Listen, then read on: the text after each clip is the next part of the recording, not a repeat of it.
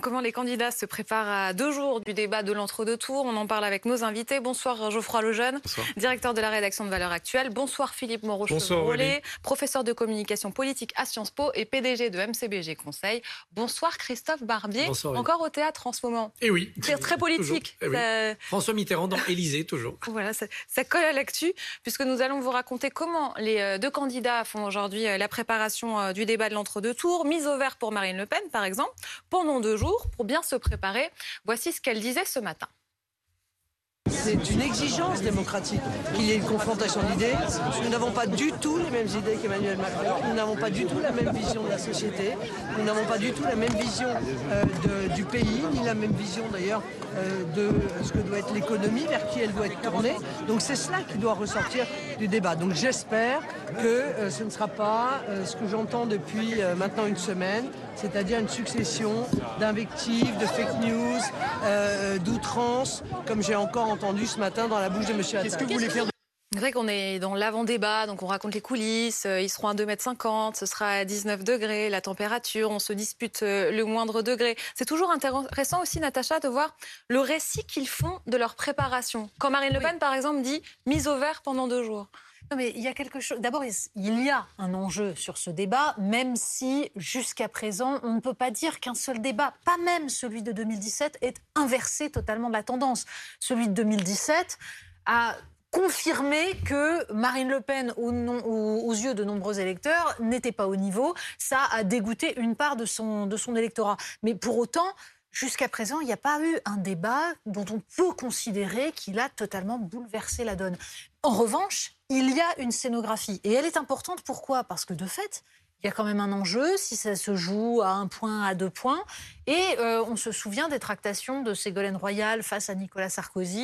Euh, il y avait un débat à l'époque sur la climatisation, parce que euh, l'un voulait qu'il fasse froid, l'autre voulait qu'il fasse un peu plus chaud. Bref, c'est une façon de déstabiliser l'adversaire tout simplement.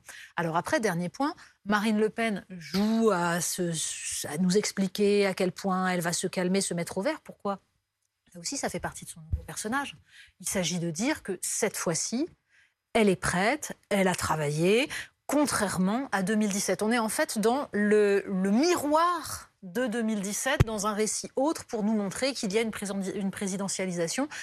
Je ne suis pas sûre que ça changera grand-chose, en fait, à l'histoire de ce scrutin, mais nous verrons bien. Et justement, le miroir, elle dit pas d'invectif, pas d'outrance. C'est ce qu'on vient d'entendre. Euh, on se souvient, et c'est ce qu'on verra à 21h, et on a un très bon documentaire euh, qui, va, qui, qui retrace aussi ce qu'il s'est passé il y a cinq ans, euh, Christophe. Emmanuel Macron tend un piège à Marine Le Pen. C'est-à-dire qu'il fait une interview le matin sur RMC. Ensuite, il y a le moment du off avec tous les journalistes. Et il leur dit Moi, c'est simple. Si jamais elle commence à m'agresser, si je deviens un punching ball, je quitte le plateau. Les journalistes, ensuite, bah, ils donnent cette info quand ils sont en plateau. Et donc Marine Le Pen l'entend. Elle se dit bon, bah, va falloir que je sois agressive pour essayer de faire qu'il quitte le plateau et qu'ensuite il soit vu comme n'étant pas suffisamment résistant. Donc faut se méfier de tout ce qu'on nous dit là maintenant. Il y a une part de poker menteur dans les jours qui précèdent ce débat. Et en effet, euh, Emmanuel Macron, en donnant l'impression à Marine Le Pen que l'agressé serait payant puisqu'il quitterait le champ de bataille, il l'a poussée au crime. Et elle est tombée dans le panneau puisqu'elle a été beaucoup trop euh, agressive. Euh, François Mitterrand, en 1981, avait fait en sorte de ne pas croiser Giscard pour ne pas lui serrer la main tout en laissant à croire qu'il était très paniqué à l'idée de ce débat télé, puisqu'il avait perdu celui de 74. Donc en effet, on prêche le faux pour provoquer l'adversaire, et on est dans une, dans une partie d'échec. Donc le, le match commence avant que le match commence. Et les négociations de détail formelles sont très importantes. Mitterrand refusant les plans de coupe en 81, Mitterrand imposant en 88 à Jacques Chirac une table qui les séparait de la largeur de celle qu'avait la table du Conseil des ministres. Depuis deux ans, le président Mitterrand et le Premier ministre Chirac étaient séparés d'une certaine longueur, et c'est cette longueur-là qui a été reproduite dans le studio pour l'affrontement. D'ailleurs, une des données importantes de demain, c'est que d'après-demain, c'est que ça ne sera pas une table, mais deux bureaux séparés. Euh, est-ce que c'est une ambiance post-Covid où on veut vraiment s'éloigner? Est-ce que c'est pour faire plus moderne? Cette euh, disposition spatiale des deux concurrents va jouer un rôle. Est-ce qu'on sacralise trop ce débat? Parfois, on se dit peut-être que euh, ça fera tout basculer. On se trompe en disant ça? Peut-être un peu, parce que moi je suis d'accord avec Natacha, on n'a pas souvenir peut-être une fois entre Mitterrand et Giscard euh, d'un débat qui a peut-être fait basculer euh, une grande part de l'électorat. En réalité, on sait que ça change pas grand-chose et que les jeux sont, sont souvent faits un peu avant. en revanche, ça peut avoir des conséquences sur la suite, tout simplement. C'est Marine Le Pen, par exemple, en 2017, elle n'a pas gagné l'élection, mais elle a perdu le débat. Et le fait d'avoir perdu le débat lui a joué des tours, enfin en tout cas l'a empêché de se relever après la présidentielle. Moi, je me souviens d'un déjeuner de la rédaction de Valeurs Actuelles avec elle en 2020. On parlait encore de ça. On lui demandait encore si, euh, aux yeux de son électorat, elle n'était pas handicapée par ce débat. Et elle devait se justifier. Et elle expliquait, d'ailleurs, elle expliquait pourquoi elle avait raté 2017 en disant qu'elle avait eu trop de choses dans son agenda, que la veille au soir encore, elle était en train de parler avec une, je crois, la communauté africaine, il me semble. Bref, et qu'en gros, elle avait mal préparé ce débat, qu'elle s'était ratée. Et donc, du coup, elle sait qu'après, elle a mis deux ans et demi à se relever et à redevenir crédible. Donc, pour elle, l'enjeu aujourd'hui, indépendamment même de la victoire ou de la défaite à l'élection présidentielle, c'est de savoir si euh, elle, quitte cette élection la tête haute ou pas. Et donc, du coup, pour toutes ces raisons, elle se prépare à ne pas commettre les mêmes erreurs. Euh, et en effet, je pense qu'on vivra un débat qui sera très différent de celui de 2017 parce qu'il a été presque à sens unique en réalité, euh, avec une grande agressivité de Marine Le Pen et Macron qui a plutôt joué sa partition. Et voilà. Donc maintenant, peu importe le résultat, qui sera le vainqueur, le perdant du débat ou le vainqueur et le perdant de l'élection, en réalité, euh, pour Marine Le Pen, je pense que c'est pour elle qui a le plus gros enjeu. La question, c'est de savoir si elle veut conserver le leadership sur ce qu'est, qu'est la force politique qu'elle incarne aujourd'hui. Et si elle rate ce débat, la question va se poser au lendemain de l'élection présidentielle, donc elle ne peut pas se rater. C'est vrai qu'il y a des moments qui restent. On va revivre cette archive hein, il y a cinq ans. Regardez, ils, sont là, ils sont dans les campagnes, dans les villes. Je parlais de ils votre sont sur les réseaux sociaux. Et ensuite, ça passe en boucle, euh, Philippe. Oui, après, ça reste. C'est ça le problème, c'est que d'abord sur Discord, moi, sur les, en gros, les messageries, euh, les applications des électeurs frontistes, euh, quand elle fait ça, à ce moment-là, on voit qu'ils décrochent et qu'ils disent en gros qu'est-ce qu'elle fait? Elle est en train de nous ridiculiser, de se ridiculiser, mais aussi de nous ridiculiser, ce qui est plus embarrassant. Et puis après, ça reste pendant cinq ans et ça finit par devenir son image. Après, c'est un avantage pour elle parce que souvenez-vous de François Hollande face à Nicolas Sarkozy, le fait d'apparaître comme celui qui va rater le débat parce que de toute façon il est mauvais, voire un peu neuneux et qu'il n'y arrivera pas, ça aide quand même beaucoup. François Hollande, ça lui a donné avec l'anaphore un effet de surprise. Et tous ces lieutenants avant le débat disaient, vous verrez, il n'est pas à l'aise. Et après le débat disaient, mais il a surperformé, c'est incroyable. C'est une révélation. Donc c'est un peu ce qu'on pourra jouer peut-être euh, autour de Marine Le Pen après le débat si elle le réussit. Elle a simplement besoin de ne pas le rater. Et je suis d'accord avec ce qu'ont dit les petits camarades. Euh, en général, un débat, il est plié d'avance. C'est-à-dire quand ils arrivent sur le plateau, ils savent, en gros, s'ils ont perdu ou gagné l'élection. Donc c'est un jeu euh, qui est plus folklorique et pour l'honneur qu'autre chose, mais c'est important dans notre démocratie. Au moins, on aura ce débat-là. Est-ce que chacun prépare la phrase qu'il veut placer, euh, l'anaphore euh, préparée Oui, ça se prépare, bien sûr. Mais est-ce qu'il peut quand même y avoir un moment de surprise? Non, mais évidemment qu'il peut y avoir un moment de surprise, évidemment qu'il doit y avoir deux, trois angles d'attaque. La question, c'est de savoir si dans ce débat se joue une véritable présentation des projets présidentiels de l'un et de l'autre. Parce qu'en fait, c'est ça la question. C'est est-ce qu'on a bien compris quelle était la différence entre les deux Quels étaient leurs projets? Est-ce que euh, les amendements qu'ils ont fait l'un et l'autre, parce que c'est quand même aussi ça le sujet, les amendements qu'ils ont fait l'un et l'autre à leur projet euh, pour plaire aux potentiels électeurs de second tour, est-ce que tout ça va ressortir? En fait, au-delà du folklore, la question est de savoir ce qui va se jouer au moment de ce second tour de l'élection présidentielle, c'est-à-dire quel président on doit élire pour quel diagnostic sur l'état de la France. Et si un petit peu de ça ressort dans ce débat, si on a la vision que chacun a de l'état de la France et de ce que la France doit être dans dix ans, on peut se dire qu'on aura appris quelque chose. S'il s'agit juste d'un match où on va euh, sortir deux, trois dossiers, quelques pics, c'est du folklore, c'est du spectacle télévisé, mais bon, ça ne va pas plus loin. Et de ce côté-là, pour aller au fond des choses et voir les programmes, d'abord, il faudrait deux débats, parce que c'est pas en deux heures qu'on fait le tour des sujets. Il en faudrait un dans la première semaine et un dans la deuxième semaine. On verra si un jour ça arrive.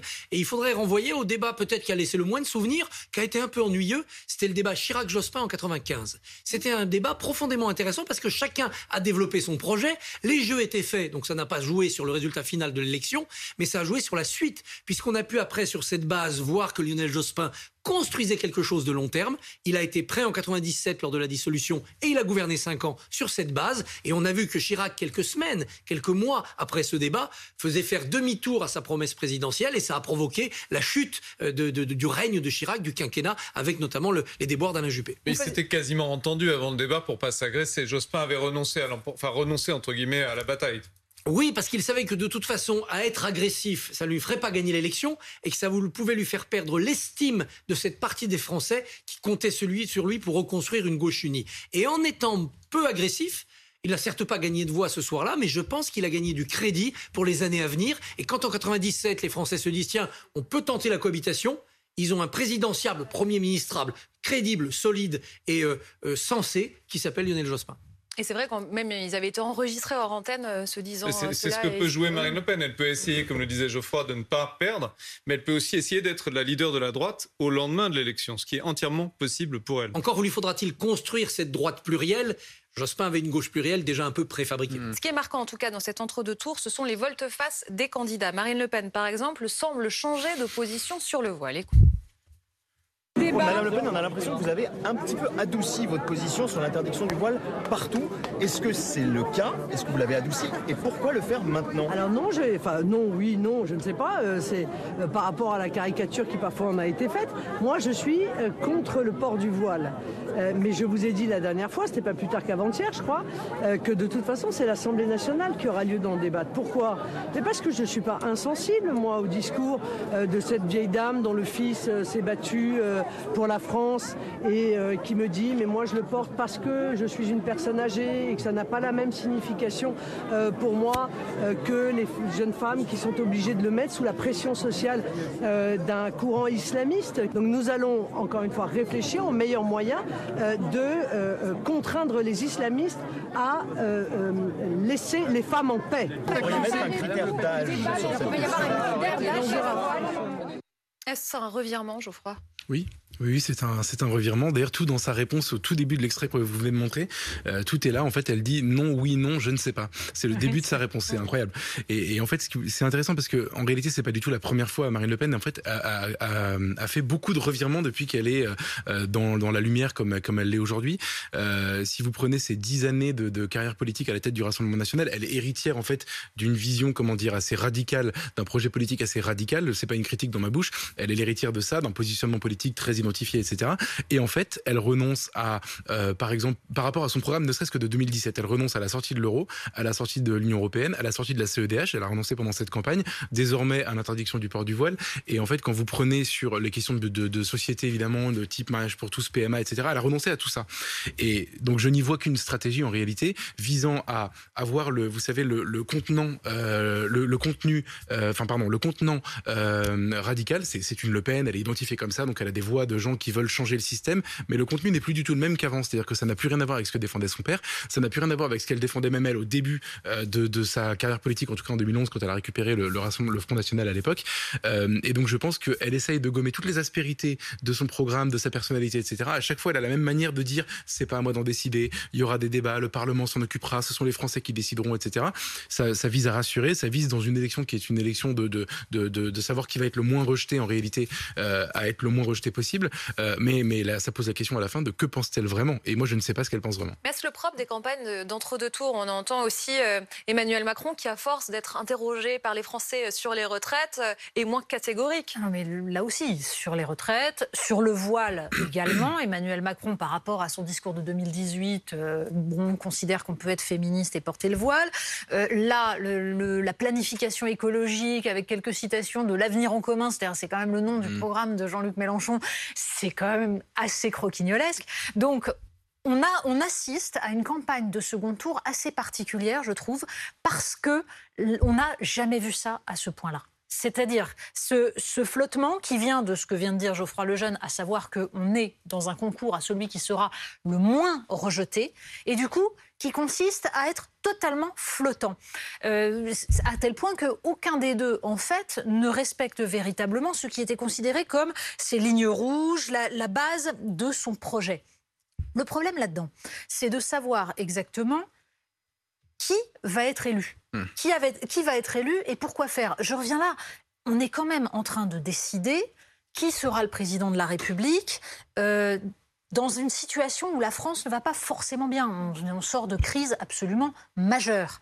Donc, Bien sûr que l'élection euh, du, président de la République au suffrage universel relève non seulement d'un programme, mais aussi d'une personnalité. Et qu'on va en fait décider qui est le plus apte à présider, qui va peut-être apaiser la France ou en tout cas ne pas la fracturer. C'est ça qu'on va décider, en fait.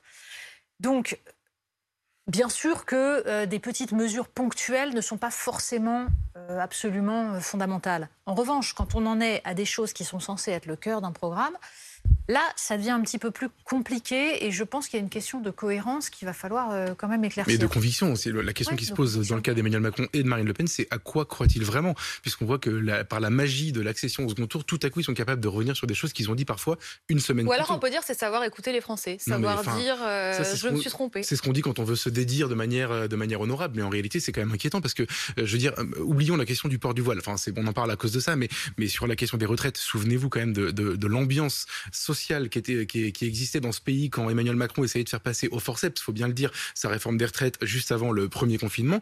On nous expliquait, il nous expliquait, son premier ministre à l'époque, Edouard Philippe aussi, qu'il ne pouvait pas faire autrement, qu'il en allait de la survie euh, de, de, notre système et de son équilibre. Aujourd'hui, ça n'est plus un sujet. C'est-à-dire que ce qui était vrai en 2020 euh, et qui était gravissime et ça permettait, ça, ça nécessitait d'assumer euh, un bras de fer avec des syndicats qui étaient convoqués tous les deux jours à Matignon pour aller négocier, euh, un bras de fer avec la rue, le 49.3, etc. Aujourd'hui, n'existe plus. Moi, je, me mets juste dans la position, il ne faut pas oublier qu'une majorité des Français ne sont pas politisés et se fichent pas mal de ce qu'on raconte aujourd'hui. Mais ça, ils le sentent. Je pense qu'ils le sentent, qu'ils le voient et qu'ils voient qu'à la fin, plus rien On vit dans un relativisme généralisé et plus personne n'a de conviction forte. Et autre illustration, euh, sur les éoliennes, c'est un autre exemple. Elle veut arrêter toute nouvelle construction du parc éolien et lancer un grand chantier pour les démonter. Vous pouvez aller voir le programme de Marine Le Pen, c'est écrit, elle veut un, un démantèlement. Et voici maintenant ce que dit Louis Alliot ce matin sur France Inter. Démanteler est un grand mot, ne pas renouveler, je dirais. Ah non, elle veut les démanteler. Non, non. Ne pas les renouveler. On ne va pas se promener avec nos clés à molette à la main pour le lendemain de l'élection pour démonter les pylônes. Il faut, faut, quand même arrêter les. Là aussi, c'est flou. Ah oui, bien sûr, c'est flou. C'est aussi un, un revirement. C'est aussi euh, dire à l'électorat écolo, et notamment la jeunesse qui a beaucoup voté Mélenchon, bah finalement, nous aussi, on va, on va faire des énergies renouvelables un peu plus longtemps que prévu. C'est aussi un atterrissage réaliste, parce que démonter comme ça du jour au lendemain des éoliennes derrière lesquelles il y a des contrats, derrière lesquelles il y a des entreprises, c'est pas simple. Hein. C'est comme renationaliser les autoroutes, ça se fait pas d'un claquement de doigts. Donc c'est un retour à la, à la réalité. Ça, c'est la trace de deux phénomènes. D'abord un phénomène quand même où à chaque fois dans un deuxième tour, on met de l'eau dans son vin. Son vin, c'est le score qu'on a eu au premier tour, puis l'eau, bah, c'est ce que les autres candidats battus peuvent vous apporter avec des électeurs dedans. Et donc on est un petit peu obligé de faire ça. Même Mitterrand en 88, avec son appel aux centristes, avait, euh, avait essayé de recentrer un peu son, son, programme. Le deuxième phénomène, plus propre à cette élection, c'est qu'en effet, le vainqueur dimanche soir, il aura remporté une victoire arithmétique, mais pas une victoire politique. Mmh. D'abord parce qu'il n'y a d'enthousiasme et d'appétit sur aucun de ces deux présidents. Euh, l'enthousiasme à reconduire Macron, on l'a vu au meeting de Marseille, n'est pas folichon. Et l'enthousiasme à avoir Le Pen présidente est très très timide. Mmh. Donc finalement, c'est un choix par défaut. Et de la même manière, c'est un match du tout sauf Macron contre le tout sauf Le Pen. Celui qui sera le plus faible de ces deux phénomènes fera la victoire de, de, de l'autre. Donc c'est pas très grisant, d'où la nécessité pour eux bah, d'être mezzo voce et d'en rabattre un peu sur euh, leur côté péremptoire de, de l'avant-premier tour avec des, des, méthodes radicales, immédiates et. Oui, c'est-à-dire qu'on passe de rejet contre rejet à flottement contre flottement. Oui, c'est ça, c'est la confusion contre la confusion. En fait, ce sont tous les deux des candidats de la confusion dans une émission qui pourrait s'appeler euh, mercredi soir plutôt Qui sera le moins détesté Donc c'est une élection contre, et on a des élections contre depuis plus de dix ans. Maintenant, il y en a dans beaucoup de démocraties, il y a une vraie crise. On va voter contre Marine Le Pen pour la deuxième fois. On a plus ou moins voté déjà contre Nicolas Sarkozy en 2012, même si François Hollande avait fait un petit effort oui. pareil en fin de campagne pour oui. dire on va taxer à 75% les hauts revenus. Il avait commencé à faire peur, mais ça l'avait aidé à passer à être élu, oui, au moins enfin, sur un, un minimum de désir. Est, le problème est qu'il n'avait pas eu une seconde l'intention de le faire. Non, il l'a fait quand même, c'est le Conseil constitutionnel qui l'a empêché. Il savait que le il Conseil que ça constitutionnel l'en empêcherait, c'est pour ça qu'il l'a proposé. C'est tout le problème, la question des promesses de campagne. En effet, quand on regarde le programme de, de Marine Le Pen, par exemple, les éoliennes, démanteler les éoliennes, il suffit de s'intéresser deux secondes au, au, au sujet pour comprendre que, en effet, c'est extrêmement complexe et qu'on peut, en tout cas, prôner un, une, un programme, un, un mix énergétique avec, euh, avec beaucoup de nucléaire, un moratoire sur les éoliennes terrestres, etc. Il y a des tas de choses. Mais dire on supprime et on va démanteler, c'est pas tout à fait la mais, même chose qu'un programme sur, précis. Sur le voile, je serais un peu moins sévère que vous parce que c'était un piège que lui tendait l'Élysée. Emmanuel Macron, qui est comme par hasard va saluer une femme voilée en disant euh, il y a une semaine avant il l'appelait islamo-gauchiste hein, la femme voilée en oui, question. Oui, c'est ça. Une semaine après il vient la serrer dans ses bras en disant vous êtes l'incarnation de la laïcité c'est merveilleux.